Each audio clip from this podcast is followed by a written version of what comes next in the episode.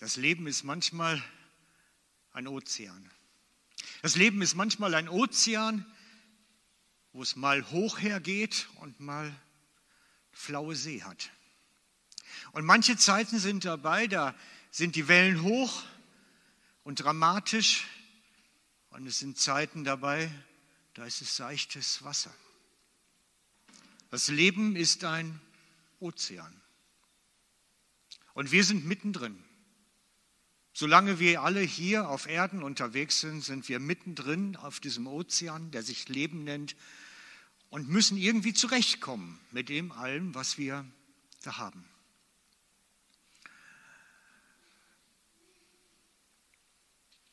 Manchmal zieht ein Sturm aus. Und dann schlagen die Wellen über uns zusammen und wir werden nass und wir denken, jetzt saufen wir ab. Jetzt, jetzt schaffen wir es nicht mehr. Haben panische Angst zu ertrinken. Aber das nächste ist natürlich ein Sinnbild nur. Das kann heißen, dass es für Krankheit steht. Das kann stehen für äh, berufliche Geschichten, finanzielle Geschichten. Das Bild kann für alles stehen. Das ist ein Bild für Leben auf diesem Ozean. Manchmal ist es gut und manchmal ist es schwer. Und in der Welt wird dir zugerufen, yes, you can. Streng dich an. Gib Gas. Oh, du kannst es nicht. Gut, ähm, dann musst du trainieren. Dann brauchst du einen Coach, einen Berater, einen äh, Mentor, einen Trainer. Die helfen dir dann. Und das ist auch sicherlich hilfreich. Diese Leute haben alle ihren Wert und ihre Berechtigung, dass wir zurechtkommen. Nur ganz ehrlich, es gibt Situationen, da braucht mir keiner mehr zurufen, yes, you can, und wir helfen dir. Da brauchst du einen Retter. Da brauchst du keinen Helfer, da brauchst du einen Retter. Und da ist ein Unterschied nämlich. Da ist nicht mehr yes, you can. Da sagst du, ich brauche einen, der mich rettet, der mehr macht, als mich berät, der das Problem für mich löst. Jeder braucht irgendwann im Leben an einem Punkt seinen Retter. Das geht nicht anders. Und dann schaffst du es nicht selber. Vielleicht hast du den Punkt noch nie gehabt. Ich wünsche es dir, weil er ist unangenehm und schlimm. Aber wenn du das kennst, das Gefühl, dann weißt du, wovon ich rede, wenn ich sage, es gibt den Punkt, wo jeder einen Retter braucht. Und daher kommen mir auch diese Vorstellungen vom Superman, Spider-Man, von wir brauchen einen Superman, einen, der uns das Problem löst. Wir brauchen Superman. Das ist die ganze Kultur, die darum ja, diese, weißt wie heißen die, Marvel, glaube ich, oder so, irgendwie haben die einen Namen, ne? Genau diese ganzen Marvel-Filme mit Spider-Man und wie sie alle heißen. Wir brauchen einen Supermann, der uns das Problem löst, der uns so den Kopf aus der Schlinge hilft. Doch leider sind diese ganzen Spider-Man, Hulk und wie sie alle heißen, Fantasiefiguren. Mir ist leider noch keiner begegnet. Mir ist leider noch keiner begegnet, aber vielleicht dir, wenn dann kannst du gerne mir widersprechen. Nachher kommst du mir und sagst, ich habe Superman gesehen. Nein, ich nicht. Äh, und ich muss euch auch enttäuschen heute Morgen. Jesus ist nicht Superman. Und er ist auch nicht Spider-Man oder sonst wer von denen. Und gehört auch nicht zu den ganzen Figuren da. Jesus ist nicht in der Kategorie er kommt nicht, beseitigt das Problem für uns und verschwindet wieder. Das macht er nämlich nicht. Das ist ja bei denen immer. Ne? Die kommen, lösen dein Problem und verschwinden und alles ist wie vorher und nur gut, nur vielleicht ein bisschen besser. Nein, das ist Jesus nicht. Jesus ist nicht Superman. Der kommt nicht, löst nicht dein Problem und verschwindet wieder. Das ist nicht. Und das müssen wir auseinanderkriegen. Das ist ganz wichtig für uns. Seine Hilfe ist anders. Denn wenn du im Meer des Lebens zu ersaufen drohst, anders muss, kann man das gar nicht sagen, dann sitzt er in dem Rettungsboot hier, ich versuche das mal gerade hier, dann ist Jesus so in dem Boot und streckt dir die Hand aus. und will dich so ins Boot reinziehen, ins Rettungsboot. Und du musst einschlagen. Du musst die Hand ergreifen, sonst geht es nicht. Du musst die Hand ergreifen, sonst geht es nicht. Und das ist der große Unterschied. Wenn Jesus dich beim Ertrinken im Leben rauszieht, dann musst du einschlagen. Da musst du einschlagen und sagen, ich will gerettet werden. Du musst sagen, ich will gerettet werden. Und das ist ein Unterschied, ob du sagst, ich brauche jetzt einen Berater, ich brauche einen, der mir hilft oder irgendwas. Nein, ich brauche einen Retter. Das ist der Punkt. Und ein Retter ist immer was anderes. Ein Retter beteiligt uns an der ganzen Geschichte, die dann kommt. Und darum reden wir auch in der Kirche vom gerettet werden. Weil das Leben hat irgendwann diesen Punkt, wo du einen Retter brauchst und nicht einen Helfer und nicht einen Berater oder irgendwas. Dann brauchst du einen Retter. Und darum sprechen wir durch Jesus gerettet. Ist bei uns durchaus ein Vokabular, was vorkommt. Und das hat auch Berechtigung, weil es geht um mehr. Und er lädt jeden ein. Jeder, der da rumschwimmt, droht abzusaufen, er lädt jeden ein. Er ist keiner zu falsch, zu klein, zu blond, zu sonst was. Keine Ahnung, was man falsch sein kann, alles. Er lädt jeden ein. Jeden. Es ist keine Ausnahme, keine Selektierung, kein, es gibt keine Vorauswahl. So, die werden nicht gerettet, die werden gerettet. Nein, diese Hand streckt zu jedem aus. Jeder kann gerettet werden. Und das ist für uns wichtig, weil wir reden darüber, über das gerettet werden. Und es ist wichtig für uns persönlich zu wissen, bin ich jetzt im Boot oder bin ich draußen? Das sollte man klarkriegen für sich selber. Wisst ihr, wenn ein Sturm aufzieht, dann schaukelt uns das im Meer beim Schwimmen durch und dann schaukelt uns das auch im Boot durch. Das spielt keine Rolle. Aber es ist trotzdem wichtig zu wissen, ob ich da versuche, allein zu überleben oder bei Jesus mit dem Boot sitze. Das muss ich wissen und das muss ich klarkriegen für mich. Zähle ich zu denen, die gerettet sind? Und glaubt mir, wenn dann bei Windstärke 8 auf dem Atlantik da so ein Boot kommst, es ist ein Unterschied, ob ich schwimme oder ob ich in dem Boot hocke. Das ist ein Unterschied, selbst wenn die Wellen noch so hoch sind. Deswegen, da gibt es keine Grauzone. Ich bin entweder im Boot oder außen. Da gibt es keine Grauzone. Ich bin gerettet oder nicht. Wir, haben, wir leben in diesem 21. Jahrhundert, wo alles Schattierungen hat. Es ist nichts mehr so ganz klar. Aber an der Stelle gibt es einfach nichts mehr dazwischen. Es gibt vielleicht noch die Möglichkeit, sich an Schlauchboot von außen dran zu hängen. Ich weiß nicht, wie das gehen soll. Dann irgendwann lässt die Kraft auch nach. Deswegen ist es wichtig zu wissen, bin ich im Boot oder bin ich außerhalb. Und es ist wichtig, gerettet zu werden. Und es ist wichtig zu wissen, auch wenn die See flach ist, wo bin ich? weil der nächste Sturm irgendwann kommt. Ich merke das, je älter ich werde, es geht keiner durchs Leben, der das nicht erlebt. Und dann ist es wichtig zu wissen, wo ich bin. Und Jesus lädt dich ein, in dieses Boot hineinzukommen. Er zieht dich rein und selbst wenn der Sturm kommt, es schlägt und macht und tut, es ist immer noch besser im Boot bei Jesus als außerhalb selber schwimmen. Absolut. Und wenn du drin bist, das ist jetzt für mich ein ganz wichtiger Punkt für alle, die, die das schon für sich entschieden haben und klargekriegt haben. Du bist nicht auf Bewährung gerettet. Das gibt es nicht. Jesus rettet nicht auf Bewährung. So nach dem Motto, und wenn du einen blöden Satz sagst, schmeiße ich dich wieder raus. Oder wenn du mich schräg anguckst, dann schmeiße ich dich wieder über Bord. Und dann musst du wieder selber schwimmen. Das gibt es nicht. Wir reden von dem liebenden Gott. Wir reden von dem Gott, der annimmt, der treu ist, der zu uns steht. Und das ist eine ganz, ganz wichtige Wahrheit, Wenn du dabei bist, bist du dabei. Punkt. Wenn du in dem Boot hockst, hockst du in dem Boot. Und die Bibel ist da ganz klar an der Stelle.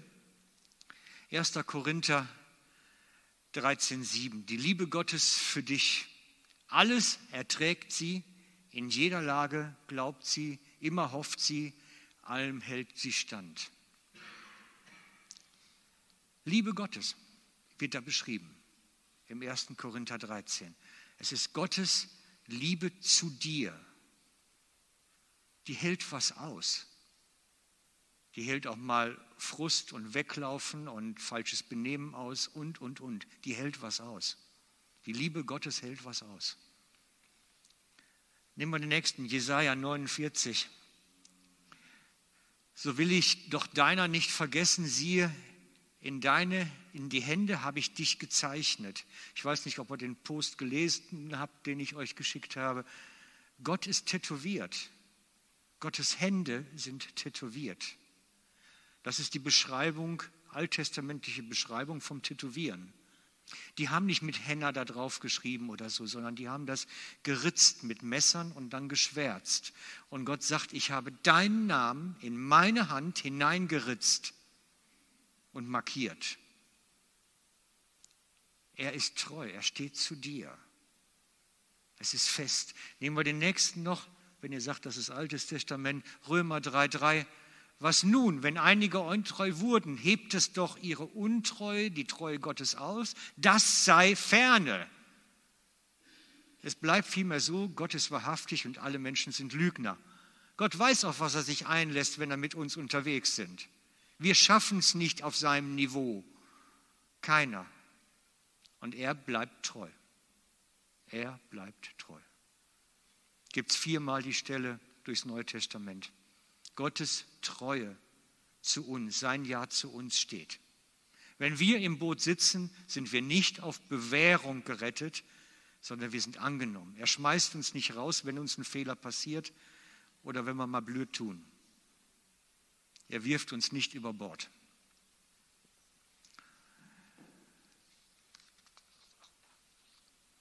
Ich habe eben schon gesagt, Jesus ist kein Supermann. Und das hat schon seinen Grund. Oder auch kein Spider-Man oder sonst was. Er kommt nicht einfach hereingeflogen oder geklettert, wie die das machen so in den Filmen, löst das Problem und verschwindet wieder. Das ist nicht Jesus.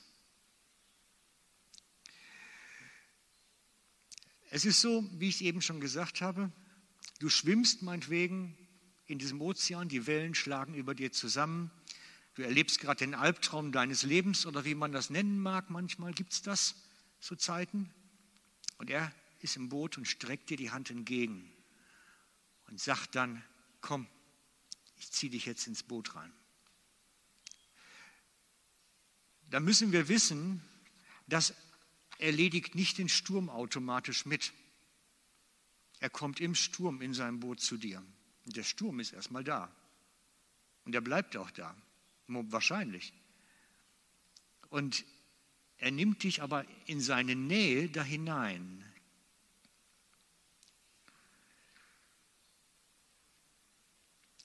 Es braucht unsere Entscheidung, einzuschlagen, uns ins Boot reinzusetzen es braucht unsere Entscheidung, bei ihm zu sein, eine bewusste Entscheidung. Ich lege mein Leben in seine Hände. Es braucht diese bewusste Entscheidung. Ausgedrückt mit Worten, im Idealfall, wenn ich es kann, aber auch dann in Praxis, dass ich in den entscheidenden Stellen ihm vertraue. Er ist derjenige, dem wir vertrauen sollen.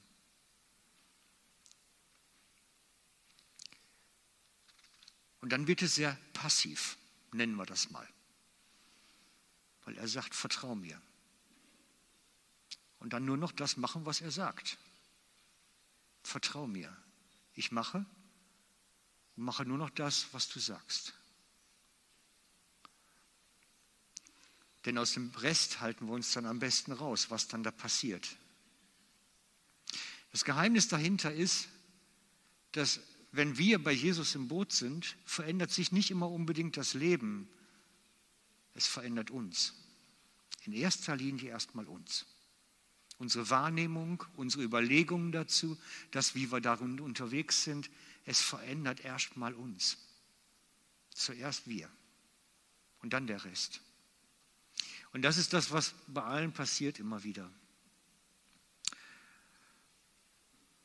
Und der Ozean ist immer noch unruhig und wir erleben das und dann kommt so manchmal auch die Panik auf. Ne? Ja, jetzt bin ich bei dir im Boot, jetzt löst doch mal langsam meine Probleme. Man hat den Eindruck, Jesus schläft. Jesus schläft. Hast du das auch schon mal gehabt, das Gefühl, Jesus schläft? Irgendwie nimmt er mich nicht wahr mit meinem Problem? Die meisten, komm, jetzt zeig mal gerade auf. Wer kennt das? Jesus schläft. Ja, schon, ne? Sind doch schon die meisten. Danke. Immerhin haben wir das noch geschafft. Ich sitze in der Tinte und du schläfst, Herr. Wie kann das denn gehen? Ich habe meinen Job verloren und du scheinst wegzugucken. Bei mir geht gerade die Familie in die Brüche. Und wo bist du jetzt? Und, und, und, was es alles gibt. Schläfst du, Jesus? Das, das, das gibt eine Bibelstelle, da heißt das so, da fragen sie ihn, hey, Jesus schläft. Es gibt eine Stelle dazu und die gucken wir uns mal zusammen an. Markus 4,35. Am Abend jenes Tages sagte Jesus zu seinen Jüngern, wir wollen ans andere Ufer fahren. Sie schickten die Menge nach Hause, stiegen in das Boot, in dem Jesus bereits war, und fuhren mit ihm ab. Einige andere Boote begleiteten sie. Plötzlich brach ein heftiger Sturm los. Die Wellen schlugen ins Boot und es begann sich mit Wasser zu füllen. Hey, das sind äh, Fischer, die kennen Stürme, die wissen, wovon sie reden. Jesus aber schlief im hinteren Teil des Bootes auf einem Kissen. War auch wahrscheinlich nass das Kissen. Das ist die Geschichte. Jesus schläft im hinteren Teil des Bootes. Und das ist das, was wir manchmal auch spüren, dass wir denken, hey, hier geht's hoch und her und der Herr schläft. Wo ist er jetzt? Und die Jünger wecken ihn und schreien, Meister, macht es dir gar nichts aus, dass wir umkommen? Jesus stand auf, wies den Wind in die Schranken, befahl der See, schweig, sei still. Da legte sich der Wind und es trat eine große Stille ein. Warum habt ihr solche Angst?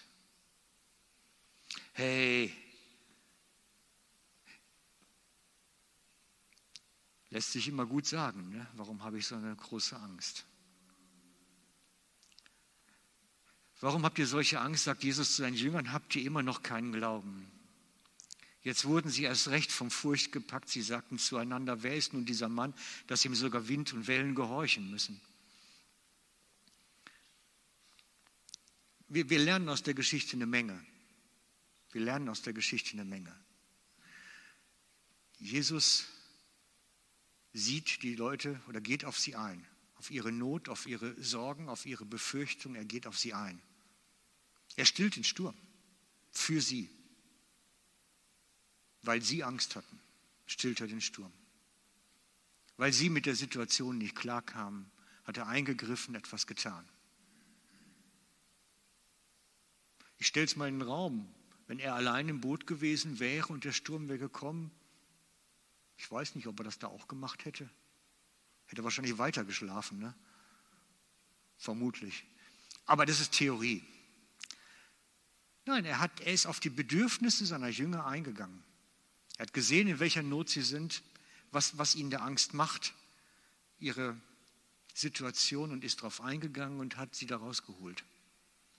Und das ist auch das, was wir immer wieder erleben.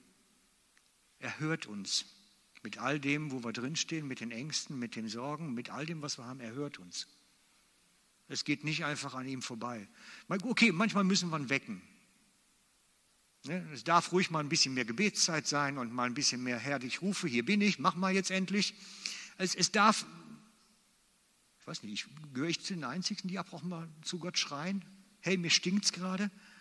Also ich, ich, ich sage das ganz offen, ich rede darüber. Ne? Also wenn es mir stinkt und ich das Gefühl habe, Jesus schläft und es geht gerade gar nicht, dann schreie ich auch schon mal. Ich habe einen Freund, der ist, hat das regelmäßig gemacht, der ist nachts in den Wald gegangen, hat dann mit Gott gefeitet und das ist laut gewesen, nachts im Wald. Irgendwann ist die Polizei gekommen, die haben das irgendwie spitz gekriegt. War nicht lustig.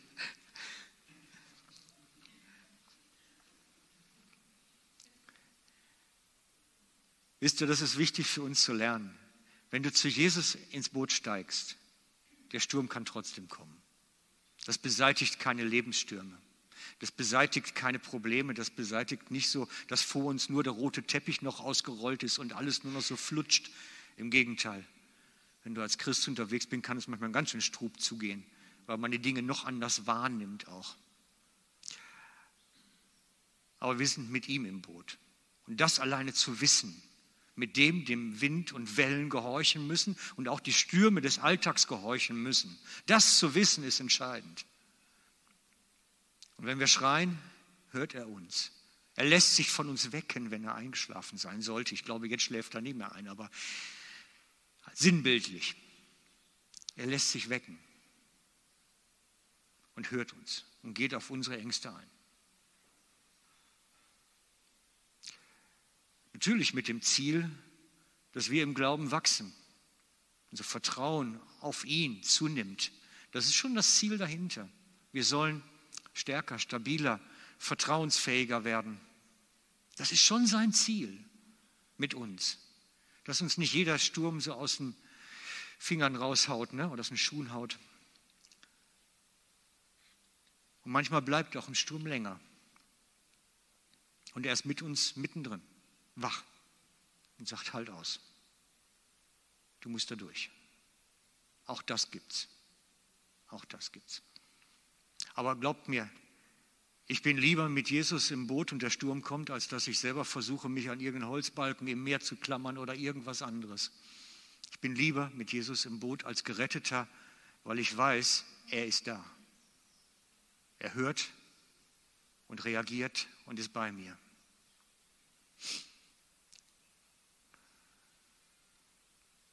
Und darum die Frage ist berechtigt, bist du im Meer unterwegs noch oder bist du schon angekommen bei Jesus im Boot? Das macht einen riesen Unterschied.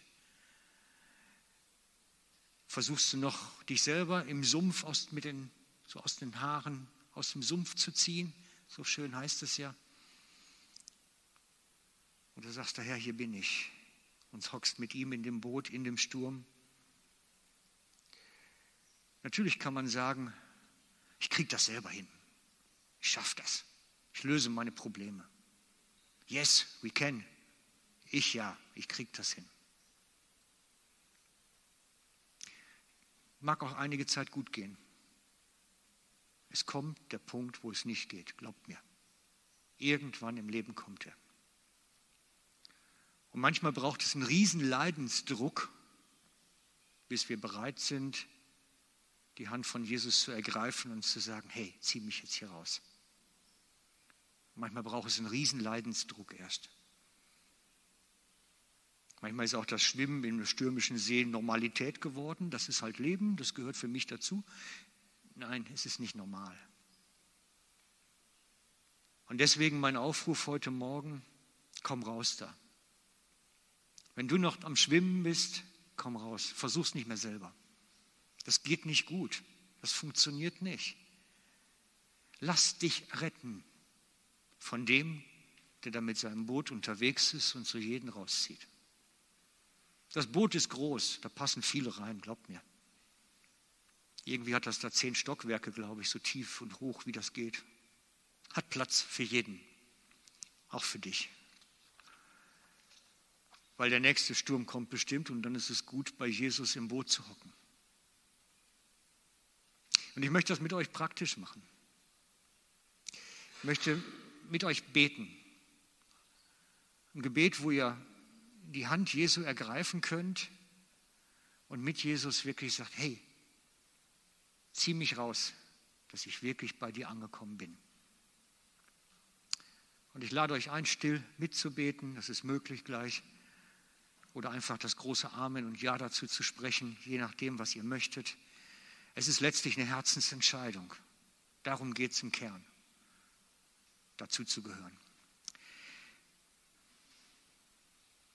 Jesus, und es ist gut zu wissen, dass du auf dem Meer, auf dem Ozean des Lebens unterwegs bist.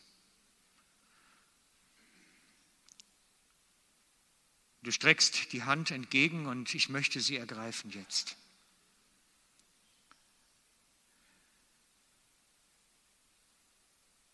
Darum lade ich dich ein, komm, zieh mich aus diesem Ozean, aus diesem Meer hinaus in dein Schiff hinein, dass ich auch gerettet sein kann.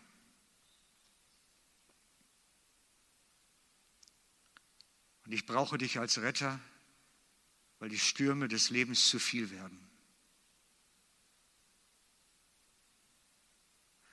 Mache du mein aufgewühlte Herz ruhig und nimm mich als dein Kind an.